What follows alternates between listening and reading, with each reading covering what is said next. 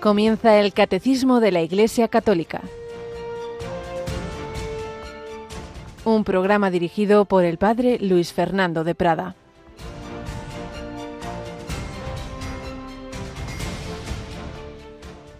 ¿Acaso tenéis que estar agradecidos al criado porque ha hecho lo mandado?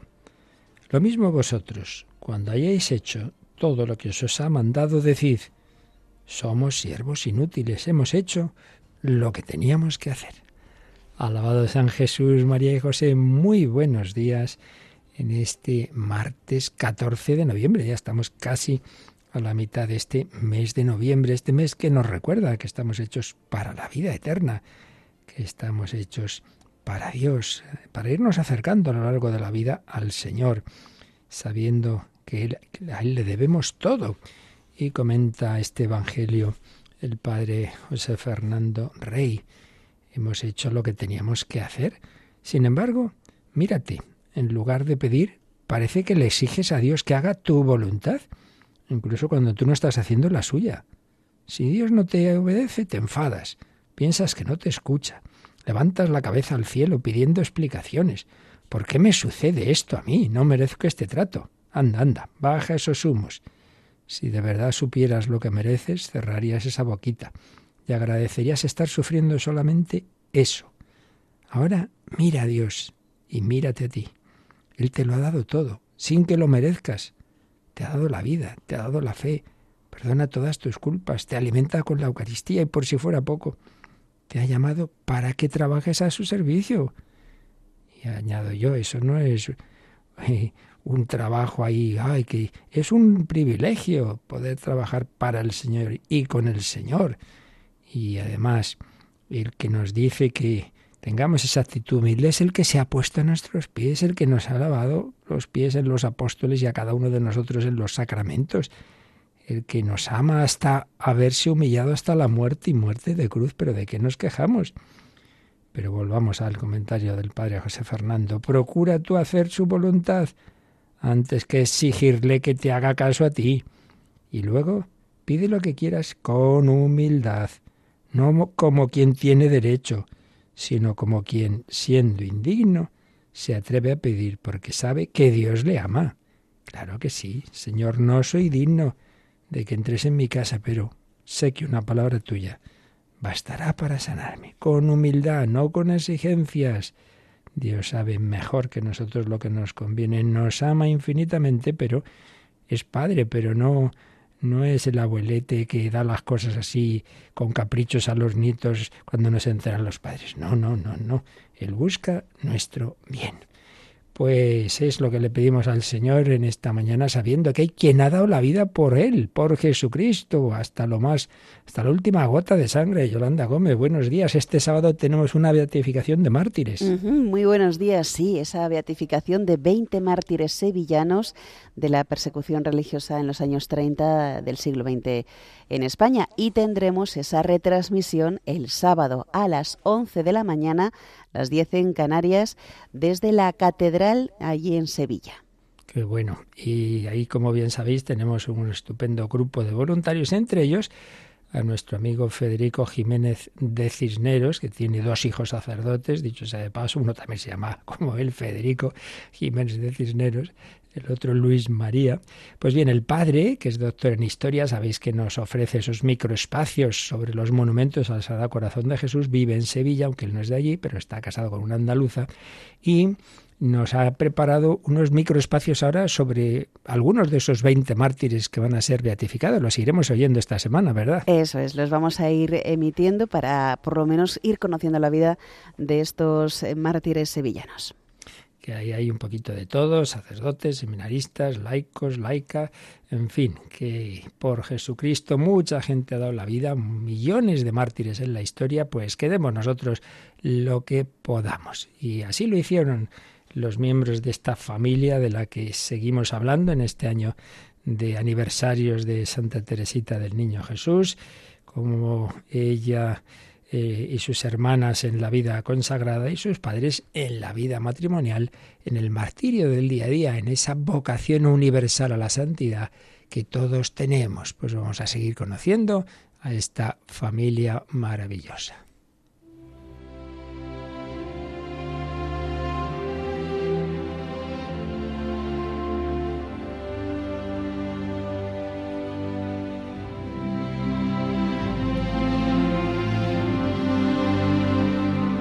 Historia de una familia, una escuela de santidad. Con el padre Esteban José Piat, hoy lo completaremos con otro autor. Y nos habíamos quedado en el momento en que Teresita va a hacer su primera comunión. En este curso, empieza en octubre de 1883, se está preparando para esa comunión. Y ahí, con una alegría inmensa, a ese día, el más feliz. Y menuda preparación, menuda preparación, porque cuando ya se acerca el momento, se tiene que quedar interna en la abadía, que era como se llamaba ese colegio que dirigían unas religiosas benedictinas, eh, ocho días interna con un retiro, estamos ya en mayo de 1884. Recordemos que, claro, Teresita era huérfana de madre, eso facilitará que sea ella la que luego hará la consagración a la Virgen en nombre de todas las demás niñas. Bueno, pues tuvieron un retiro, un retiro que dirigió el capellán, digamos, de, ese convento. Y esto también nos da unas pistas sobre cuál era la situación religiosa de, Francia, de la Iglesia de Francia. Recordemos que ya había habido un movimiento espiritual que realmente rayaba la herejía, el jansenismo. Y el jansenismo, aunque como herejía, pues ya, bueno, más o menos había desaparecido, pero siempre quedaba ese espíritu, mm, que era un espíritu muy rigorista, de ver a Dios pues como un, ser súper exigente, nunca podemos, nunca estamos digamos, preparados para acercarnos. Entonces casi nadie se atrevía a comulgar si no había confesado inmediatamente antes. Se acentuaban todos los aspectos así que tienen su parte de verdad, pero acentuados de, un casi, bueno, y sin casi el miedo a Dios. Bueno, pues fijaos, los apuntes de esa niña pequeña, de esa Teresita, una chica tan sensible, los apuntes que tenemos del retiro, pues la verdad es que uno dice, madre mía, madre mía, qué retiro les dio este padre, que se ve que tenía bastante de ese espíritu jansenista. Cuenta Teresita, y ahora ya estamos ampliando el tema con la obra Santa Teresa de Lisieux, la biografía de Monseñor Guy Gaucher, o como se diga. Bueno, pues ahí nos cuenta que cosas verdaderas de esas meditaciones, pero, pero todas en una línea muy exigente. El señor Abate nos ha dicho que éramos como los siervos del Evangelio y que al final de nuestra vida Dios nos pediría cuentas de las gracias que nos ha concedido. Todo esto es verdad y que deberíamos presentarle tantas gracias como Él nos había dado. He pensado que tendré mucho por lo que dar cuenta a Dios que tan bueno ha sido conmigo. Pero es que el segundo día ha hablado de la muerte que no nos hagamos ilusiones, es cosa segura que moriremos todos y que quizá una de nosotras no terminaremos el retiro. Hombre, por Dios, las pobres niñas, primera comunión alguna se va a morir en el retiro.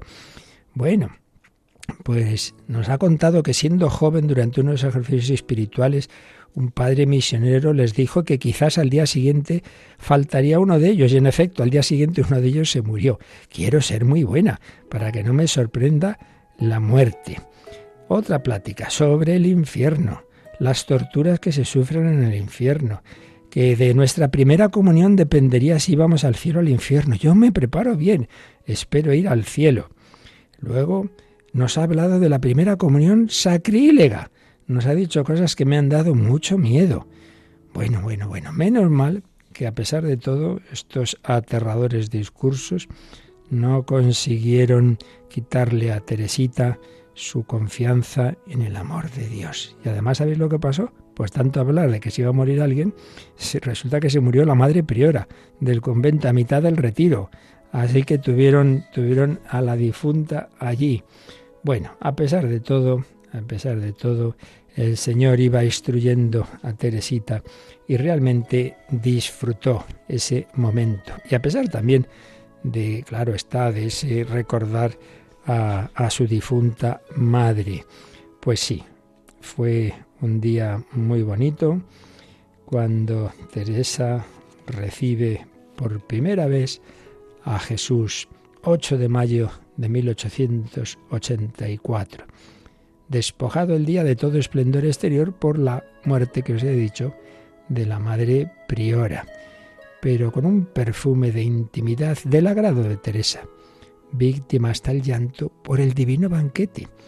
Entonces ella lo vive pues como una, lo llama una fusión con Jesús, una inmensa alegría. Y ya creo que ya comentamos algún día que pues lloraba y entonces todas las amigas, las compañeras pensaban, claro, está echando de menos a su madre. No, en realidad eran lágrimas de alegría por la unión con Jesús y además, y además, porque ella al recibir a Jesús, dice, bueno, Jesús es el cielo en mi alma, pues, pues de alguna manera pensó y sintió que ahí pues era también un, estaba presente su madre. Como ya hemos dicho otras veces, no intentemos precisar cómo son estas realidades tan misteriosas, pero ciertamente, si un alma está en el cielo y recibimos a Jesús, pues es un momento también en que hay una misteriosa comunión con, los bienaventurados.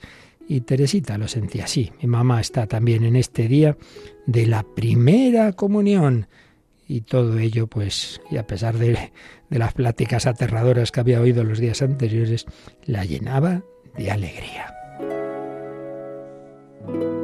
Pero es que además resulta que ese mismo día su hermana Paulina, la primera que entró en el Carmelo, hizo la profesión. Entonces, por la mañana Teresita recibió recibió la primera comunión y por la tarde la familia fue al Carmelo y entonces en el locutorio pues pudieron estar con Paulina, su madrecita, como ella la llamaba, la que de una manera especial al fallecer la madre se había encargado de su educación. Paulina en el convento Sorinés de Jesús, la que llegará a ser priora Así que un día completo de muchísima alegría.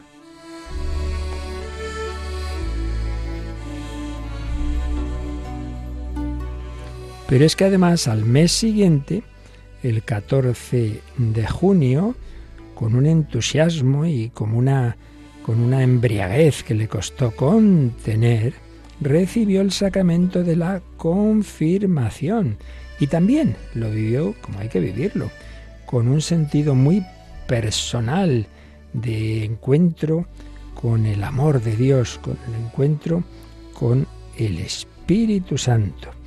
Cuando recibe la comunión, había recibido el mes antes, cuenta Teresita, fue un beso de amor, me sentí amada y decía a sí mismo, te amo, me doy a ti para siempre. No fueron necesarias peticiones, luchas, sacrificios. Desde hacía mucho tiempo Jesús y Teresita se habían mirado y comprendido, escribe ella. Ese día no fue ya una mirada, sino una fusión. Teresa había desaparecido como la gota de agua que se pierde en el seno del océano. Solo quedaba Jesús. Él era el maestro, el rey. Pues bien, eh, va a revivir eso en la confirmación como también sacramento de amor, sacramento de amor. Fue el obispo de Valle-Lichem, Monseñor Hugonín, quien, quien le administró este sacramento. Y le chocaba a Teresa que un acontecimiento tan importante no recibiera un trato más solemne. Fijaos cómo ella valoraba la confirmación y valoraba eh, el don del Espíritu Santo no comprendía que no otorgaran mayor importancia a la recepción de este sacramento de amor. Así pues, los dos sacramentos de iniciación después del bautismo los recibe Teresa entre mayo y junio de 1884. Pero volviendo atrás, volviendo a ese mes de mayo en que había hecho la primera comunión, eh, también, como antes os dije, hizo la consagración a la Virgen María en ese día de la comunión y además eh, leyendo el acta de consagración en nombre de todas las compañeras. Por ser huérfana de madre le daban también esa, ese privilegio, digamos, pero es que además era la que mejor sabía el catecismo. Así que por todos los motivos, aunque hubo, bueno, hay sus cosas de que algunos querían que hubiera, lo hubiera hecho otra, pero al final fue ella la que lee esa oración de consagración a María en nombre de sus compañeras.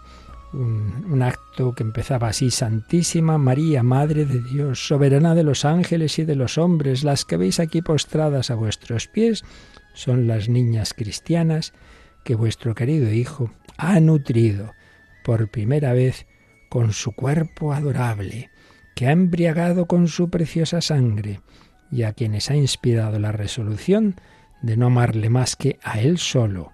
Estas niñas, gracias a su primera comunión, son ahora especialmente vuestras y vienen a rendir homenaje a vuestra grandeza, a reconocer vuestra bondad y a rogar vuestra protección. Encargada de expresar los sentimientos que inundan su interior, deseando responder a su piedad y satisfacerme a mí misma, os ofrezco sus corazones y el mío como prenda de nuestro respeto, de nuestro amor hacia vos y de la tierna confianza que tenemos en vuestra misericordia. Y bueno, algunas palabras más de este acto de consagración. 8 de mayo, primera comunión, consagración a la Virgen, visita a su hermana Carmelita, Teresa vestida de blanco, se encuentra con su madrecita, como la llamaba, con un velo blanco también, qué maravilla, y al mes siguiente el don del Espíritu Santo en la confirmación.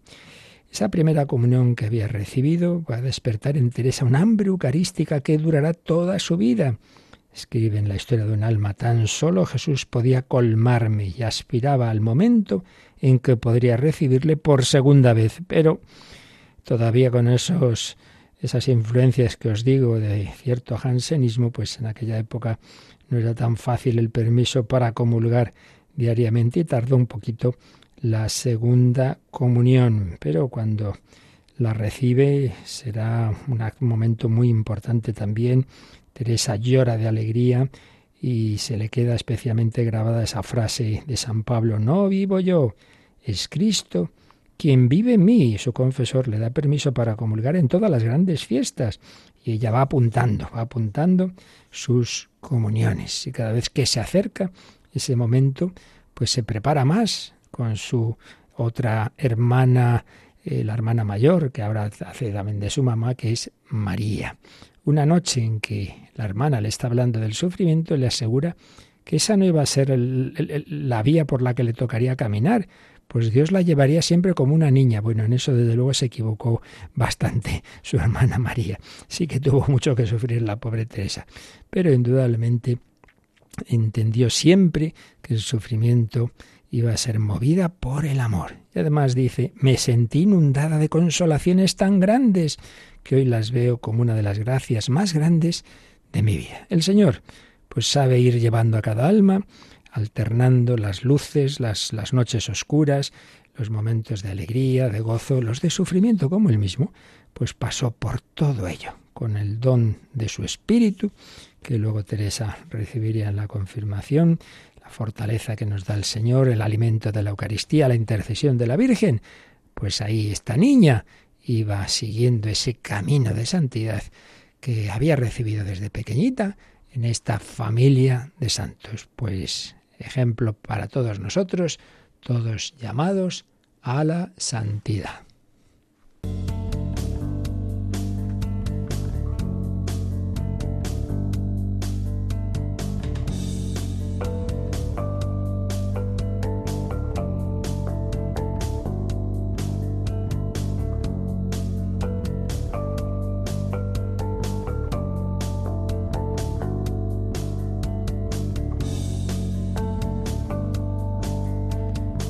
Bueno, pues no podía venirnos mejor lo que hemos leído hoy con lo que estamos viendo en el catecismo. Teresa recibió los dos sacramentos de iniciación que culminan la iniciación después del que había recibido nada más nacer, del bautismo. Hoy hemos hablado de la primera comunión, la Eucaristía y la confirmación.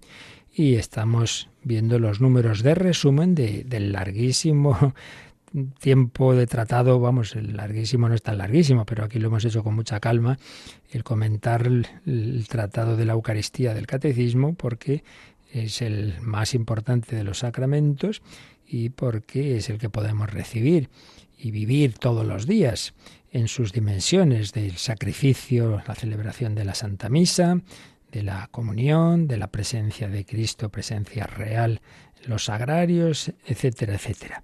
Bueno, pues estamos viendo ya esos números de resumen y lo hacemos también ampliándolos con lo que dice el Yucat, más o menos en relación con los números del catecismo, no siempre relación exacta, pero bueno, lo importante es que recojamos de, de unos y de otros lo que nos puede ayudar a completar todo lo que hemos estado viendo en estos meses. Bueno, pues estábamos Yolanda habíamos visto hasta el número de resumen 1408, donde hablamos de las partes de la misa, lo vimos también en el Yucat, y vamos ahora al 1409 del Catecismo.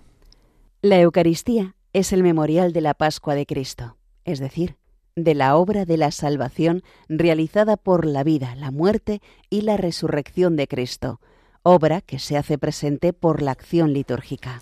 Si preguntamos, recuerdo un jesuita, falleció no hace mucho, eh, solía decir, el cristianismo es la religión más concreta que existe. Podemos resumirlo en una persona y un hecho.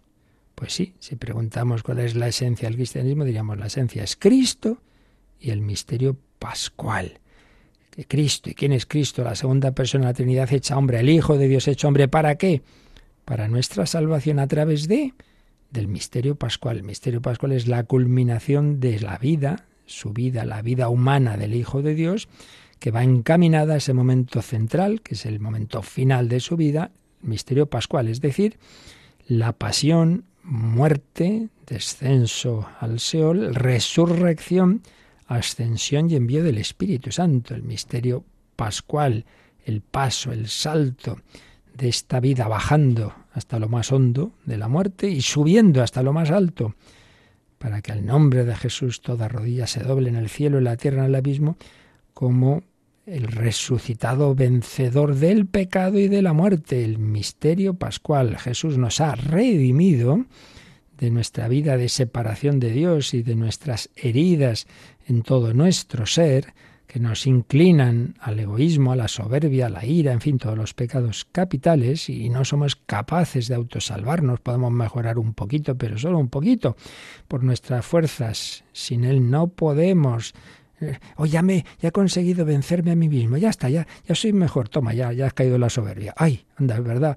Y así nos pasa en todo que, no, que no, que no podemos autorredimirnos, estamos, solo podemos ser salvados, redimidos, rescatados por, por esa obra salvadora, por esa obra redentora que Jesús ha hecho a través de su muerte y resurrección, nos da la vida nueva, la vida del Espíritu Santo. Entonces hay que alimentarse. Con la Eucaristía, hay que recibir el Espíritu Santo, que se nos comunica en todos los sacramentos aunque el sacramento por excelencia del Espíritu Santo es la confirmación, pero en realidad en todos se nos da, ese es el fruto de la redención. Pues bien, todo eso que Jesús hizo está como concentrado de una manera no puramente, digamos, histórica, de recuerdo subjetivo, sino como algo objetivo que se me ofrece en los sacramentos y muy especialmente en la Eucaristía. Y eso es lo que hemos leído. La Eucaristía es el memorial de la Pascua de Cristo. Y ya hemos dicho un montón de veces que la palabra memorial, en hebreo zícaron, tiene un sentido histórico de siglos previo a Cristo, en el que los israelitas estaban convencidos de que esos memoriales que había de las obras de Dios, de las actuaciones que Dios había tenido con ellos, de las alianzas que había hecho con ellos, que no eran simplemente, bueno, vamos a recordar lo que pasó hace X tiempo, sino que es Dios mismo el que los recordaba y digamos como que al recordar les daba también esa comunicación de, de, de, su, de su obra, de su amor.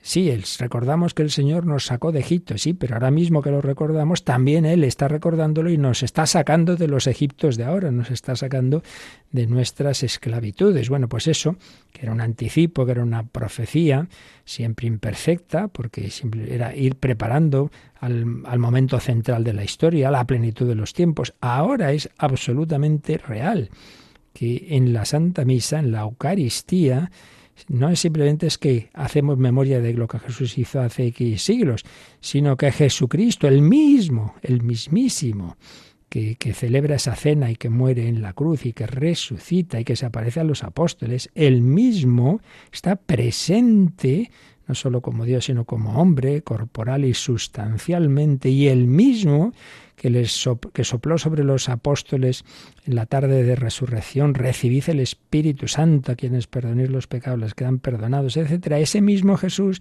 también sopla sobre nosotros su Espíritu en los sacramentos y particularmente en la Eucaristía un espíritu que el, el, sacerdote invoca en la epíclesis, epíclesis llamada al Espíritu Santo, para que haga ese milagro de hacer presente a ese mismo Jesús, ese Jesús cuyas llagas pudo tocar el apóstol Tomás, el incrédulo, y que yo no solo puedo tocar, sino recibir a ese Jesucristo que me quiere comunicar su amor, su fuerza, su gracia, como se lo comunicó a Teresita en esa primera comunión. Jesús quiere entrar en nosotros y darnos los frutos de su redención no es una mera obra nuestra, un recuerdo nuestro, es Jesús mismo quien actúa, quien me da su gracia.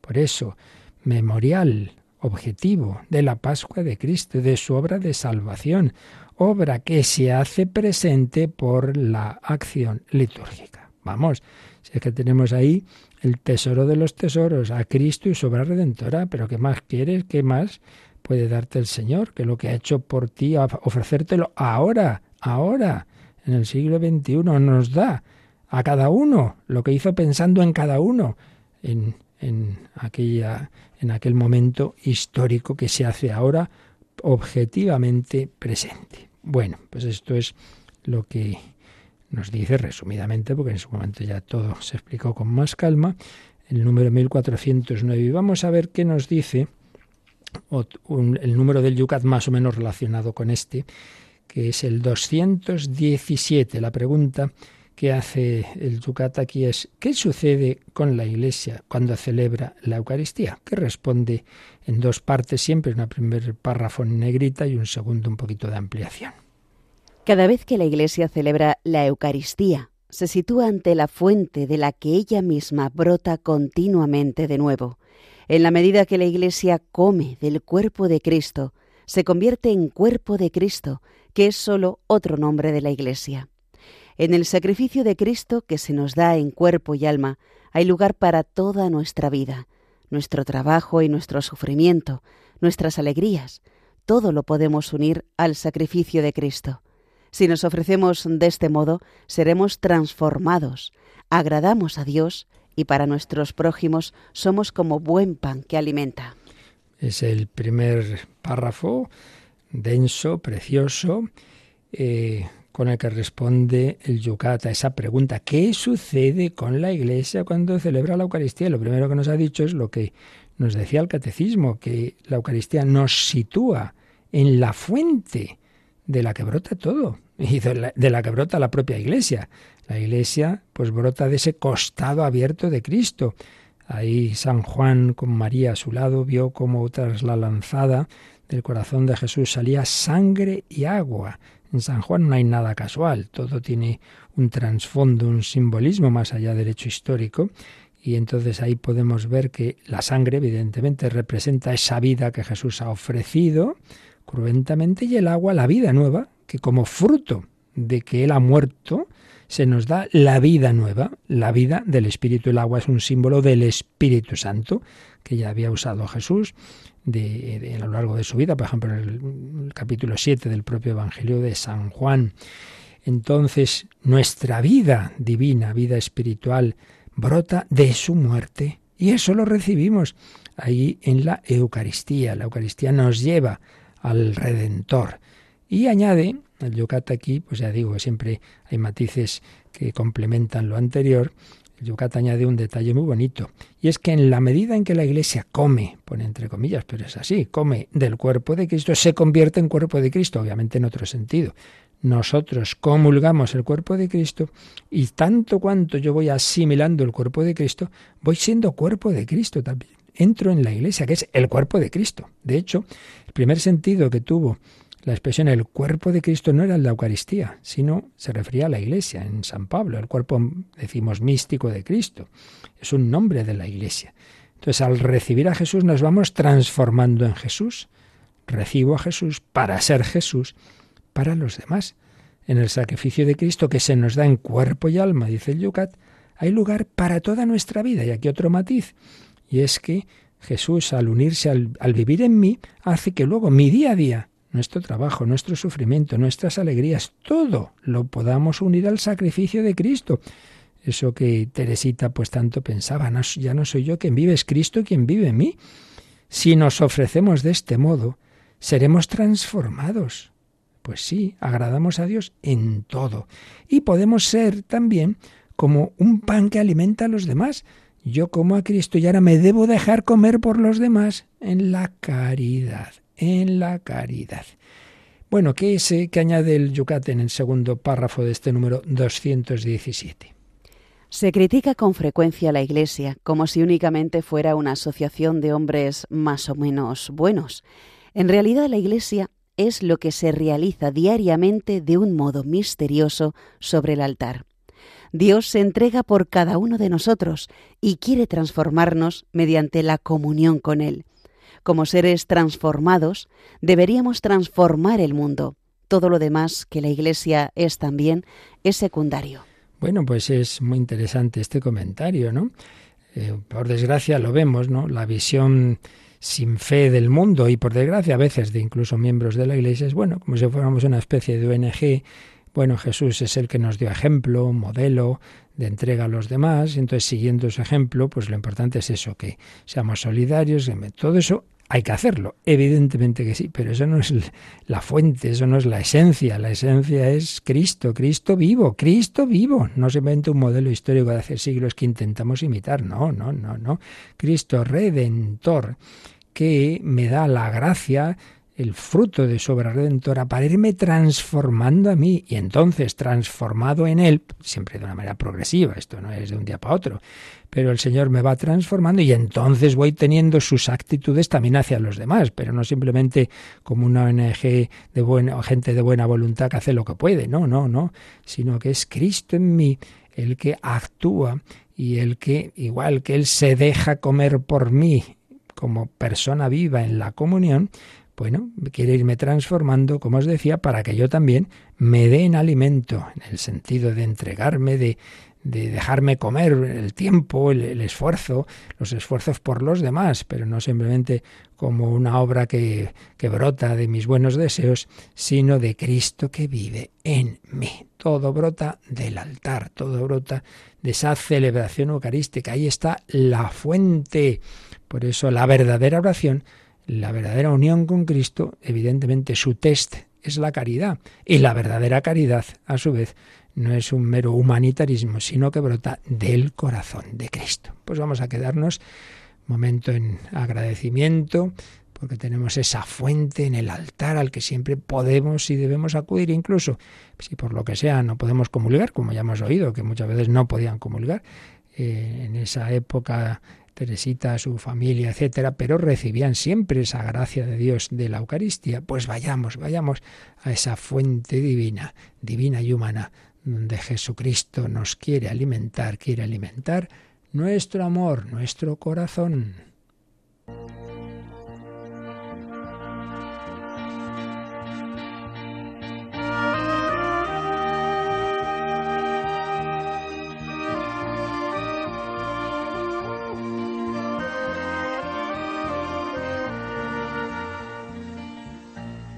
Delante de tu altar, Señor, delante de tus brazos abiertos en cruz, cuántas cosas te diría, Señor.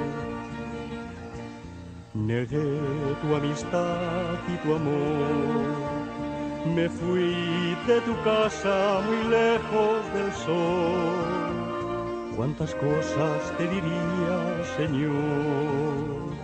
Vuelvo a tus brazos, abrázame, Señor. De rodillas hoy te pido perdón. Vuelvo a tu lado, bendíceme, Señor. A tu lado cambiará mi corazón.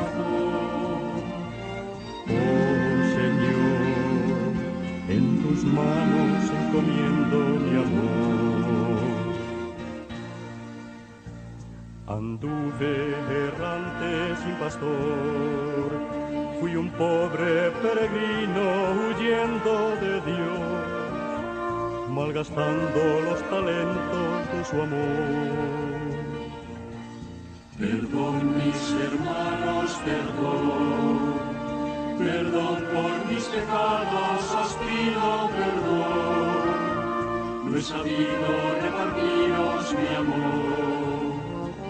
Vuelvo a tus brazos, abrázame, Señor.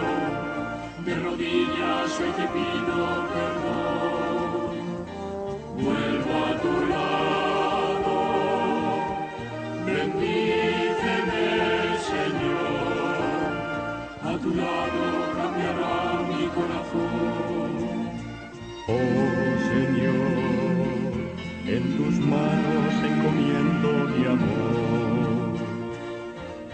El Catecismo de la Iglesia Católica en Radio María. El catecismo que nos está resumiendo lo que nos ha enseñado sobre la Eucaristía. Hemos visto, la Eucaristía es el memorial de la Pascua de Cristo, pero ¿quién celebra la Eucaristía? Vamos al siguiente número del resumen, 1410. Es Cristo mismo, sumo y eterno sacerdote de la nueva alianza, quien por el ministerio de los sacerdotes ofrece el sacrificio eucarístico, y es también el mismo Cristo, realmente presente bajo las especies del pan y del vino, la ofrenda del sacrificio eucarístico. Pues es muy importante este acto de fe. ¿Quién celebra la misa? ¿Don Pepito? No, no. La celebra Jesucristo a través de Don Pepito o de Don Juanito, pero eso es secundario. Cristo es el sacerdote, la víctima, y solemos también la tradición de la iglesia decir, y el altar, porque está representado en el altar. Por eso, al llegar al altar, el sacerdote lo besa, y al despedir también, al acabar la celebración, símbolo de Cristo y símbolo también de ese sepulcro donde Jesús estuvo y resucitó, claro está. Cristo mismo, sumo y eterno sacerdote. Sobre este tema es la carta a los hebreos, toda ella hablando pues a judíos que se han convertido al cristianismo haciéndoles ver que todo lo que se había vivido del culto del sacerdocio, de los sacrificios, todo lo que habían aprendido desde pequeños en la sinagoga se había cumplido y había llegado a su plenitud en Cristo. Cristo era ese sumo sacerdote que simbolizaba muy defectuosamente, por cierto, pues los sumos sacerdotes, uno de los cuales le condenó a muerte, claro, Caifás sumo y eterno sacerdote, y también anticipado en las figuras que ya vimos en su momento, como aquel misterioso personaje con el que se encuentra Abraham Melquisedec, sumo y eterno sacerdote y víctima, porque él es el cordero inmolado. Todo, si es que es increíble cómo la Biblia es como un mosaico de un montón de piececitas y ese mosaico, ese puzzle, si queréis, luego todo cuadra en Jesucristo, donde se cumple todo. Él es el templo, Él es el Cordero, Él es el sacerdote, Él es el profeta, Él es el rey, es el, Hijo de David, es que es todo. Cristo, sumo y eterno sacerdote de la nueva alianza. La alianza es una de las claves de toda la historia de la salvación, de toda la Biblia. Desde la primera alianza, recordáis, bueno, en primer lugar, claro, en la creación del hombre, pero luego pues está, por ejemplo, la alianza que Dios hace con la humanidad después del diluvio, con el símbolo aquel del arco iris, alianza con Abraham, súper importante, fin, la alianza con el pueblo en el desierto, en el monte Sinaí, distintas alianzas que van preparando la nueva y eterna alianza en la sangre de Cristo, simbolizada en la sangre de las víctimas que se, habían, que se ofrecían en, el templo o en los sacrificios como la cena pascual, el cordero inmolado. Cristo mismo, sumo y eterno sacerdote de la nueva y eterna alianza, es el que ofrece ese sacrificio, el que se ofreció en la cruz, el que se ofreció a sí mismo, se ofrece ahora, el que se ofreció cruentamente con el mismo amor con que se ofreció en la cruz, se ofrece ahora en la misa. Cristo, por tanto, es quien celebra. Y Cristo es la ofrenda. Es, ¿qué, ofrece Cristo? A sí mismo. Ofrece su, su, su cuerpo y sangre oculto bajo las especies del pan y del vino. Sí, pero Cristo lo hace a través de sus de su presencia sacramental, que es, que es los sacerdotes, que son los presbíteros. Entonces es Cristo, es el acto de fe que tenemos que hacer. Pues como cuando vamos a confesar, bueno, pues el sacerdote será más o menos amable o no, pero lo importante es que me dé el perdón de Jesús. Yo te absuelvo de tus pecados en el nombre de Él. Es como como el embajador. El embajador, bueno, el embajador será este o el otro. Lo importante es que representa a la nación esta que presenta aquí sus credenciales. Bueno, pues Cristo mismo a través del sacerdote. Entonces es Él, es Jesucristo y por tanto por eso siempre es llegar antes de que empiece la misa, hacer un ratito de oración y, y hacer esos actos de fe. Jesús, yo vengo a estar aquí contigo, encontrarme contigo y dame esa visión de fe de que a través del sacerdote, de sus palabras, etcétera, eres tú quien me quiere hablar.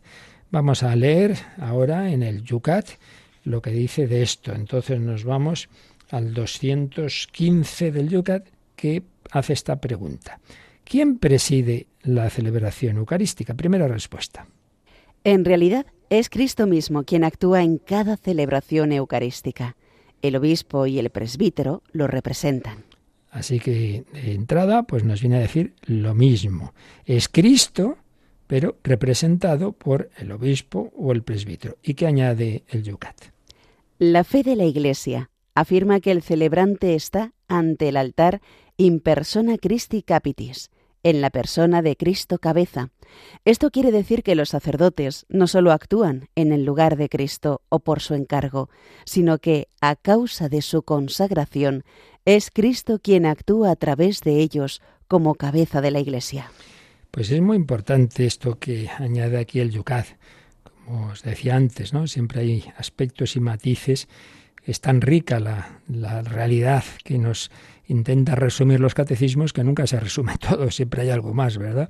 Entonces aquí añade una expresión muy importante, tradicional, y es que el sacerdote en, los sacramentos actúa in persona Christi capitis, es decir, como metido en la persona de Cristo, Cristo cabeza, Cristo cabeza, in persona Christi capitis.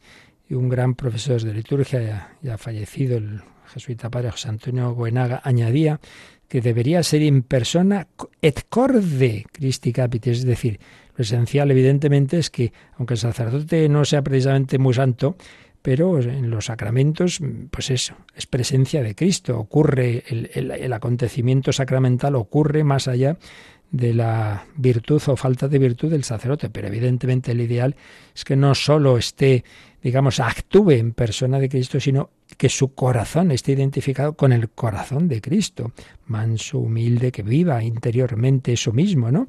In persona corde Christi capitis. Y por eso el sacerdote la importancia de prepararse bien a celebrar los sacramentos, hacer también él el primero, ese acto de fe, oye, que no soy yo, que no soy yo, que es Cristo, y por tanto, pues vivirlo pues como los santos sacerdotes, como el Padre Pío, como San Juan de Ávila, pues con calma, con devoción.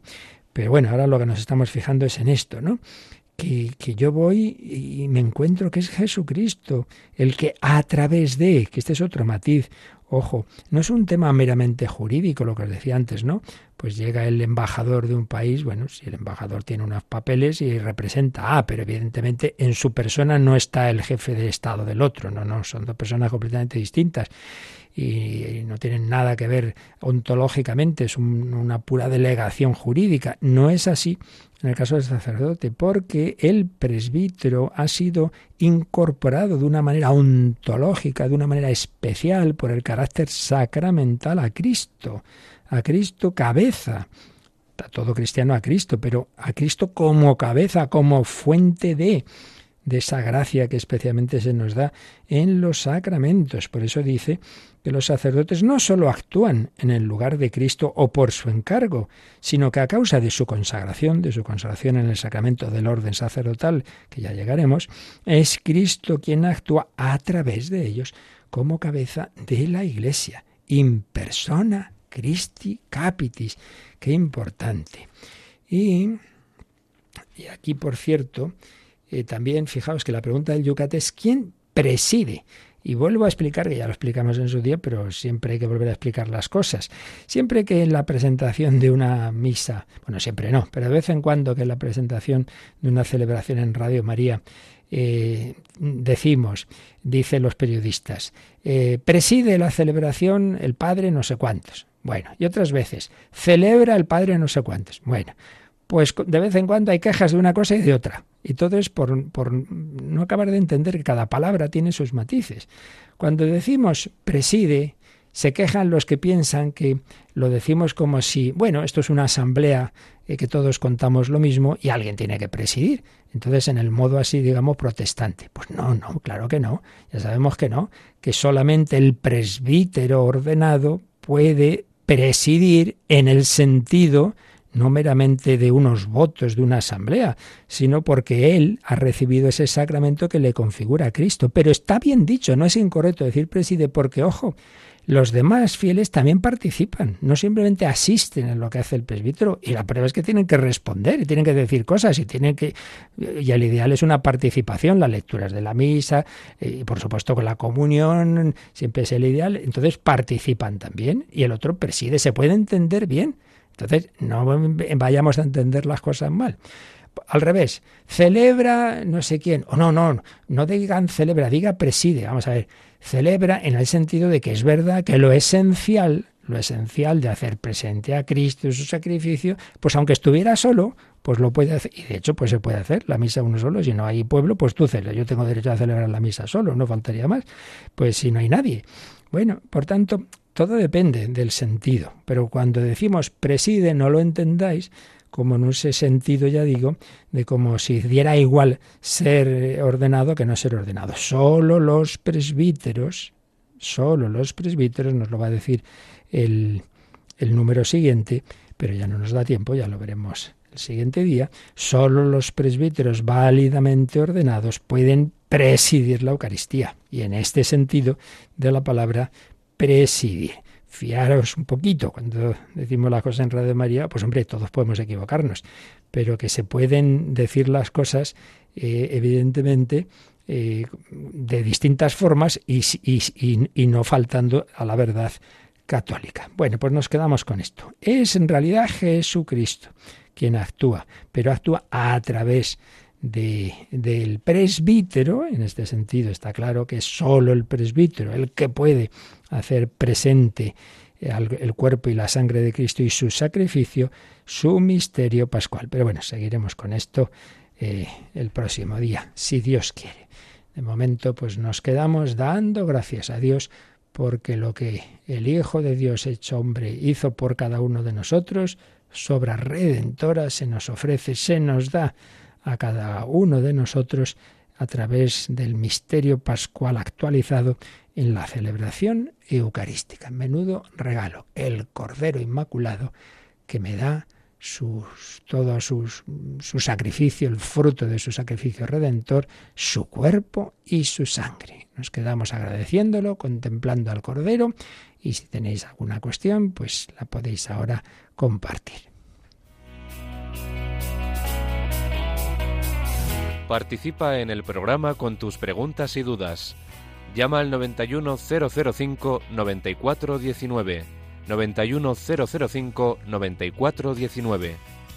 Puedes escribir un mail a catecismo arroba radiomaria.es o escribirnos un mensaje al teléfono de WhatsApp 668 594 383 668 594 383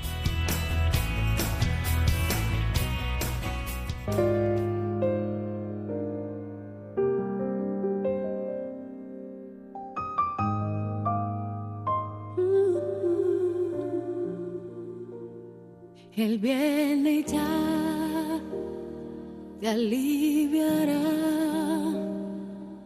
te inundará de su amor si le entregas tu vida, si abres tu corazón. Él podrá entrar, cenarás con Él y Él contigo. Él es el sol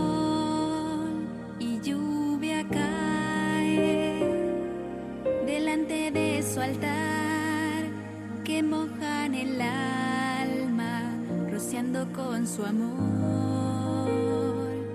Gotas divinas que apagarán tu sed, dándote vida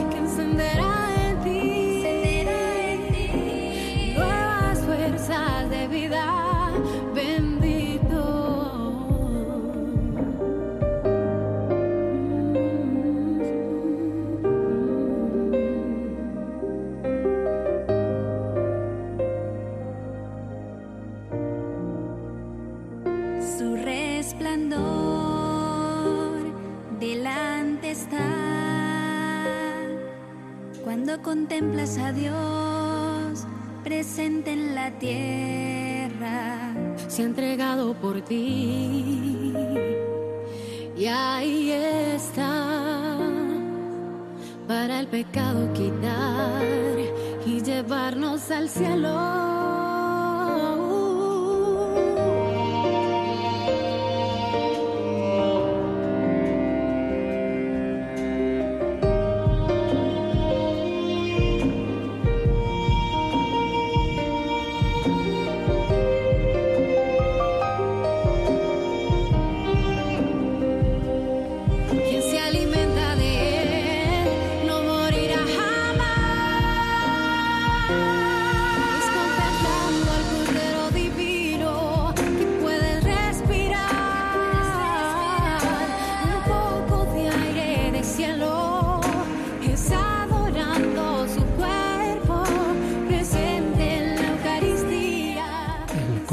Divino presente en la Eucaristía.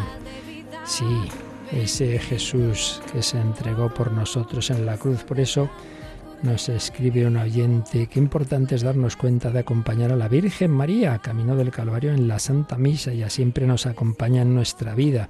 Seamos nosotros los que la acompañamos en la misa, en lo que vamos a vivir, y también hace alusión a cuánto estará sufriendo María con la guerra que está ocurriendo precisamente allí en donde ella vivió. Pues sí, sin duda. Si en Fátima la Virgen María pues muestra ese dolor a los niños en esas situaciones de la humanidad, en aquella primera guerra mundial que había entonces y lo que podía venir después y vino por desgracia, pues indudablemente ella y el Señor no son indiferentes a nuestros dramas, consecuencia de nuestros pecados. Sí, ya vimos en la última parte justo que añadimos de la explicación de la Eucaristía esa dimensión mariana. María estaba al pie de la cruz, María está en las celebraciones eucarísticas, pero no, no olvidemos por otro lado que no solo en la Eucaristía se hace presente la pasión y muerte, sino la resurrección. Y aunque no se nos cuenta, pero ya dice San Ignacio de Loyola que la escritura presupone que tenemos entendimiento para suponer que la primera a la que Jesús resucitado desapareció sería la Virgen María. Pues sí, encomendémonos a María para vivir bien nuestras celebraciones. Bueno, pues os recuerdo que nuestro querido voluntario Federico Jiménez Cisneros ha preparado algunos microespacios para conocer mejor esos mártires que este próximo sábado serán beatificados en Sevilla. Si nos da tiempo ahora oímos uno de esos microespacios y en cualquier caso los iremos oyendo esta semana. La bendición de Dios Todopoderoso, Padre, Hijo y Espíritu Santo, descienda sobre vosotros. Alabado sea Jesucristo.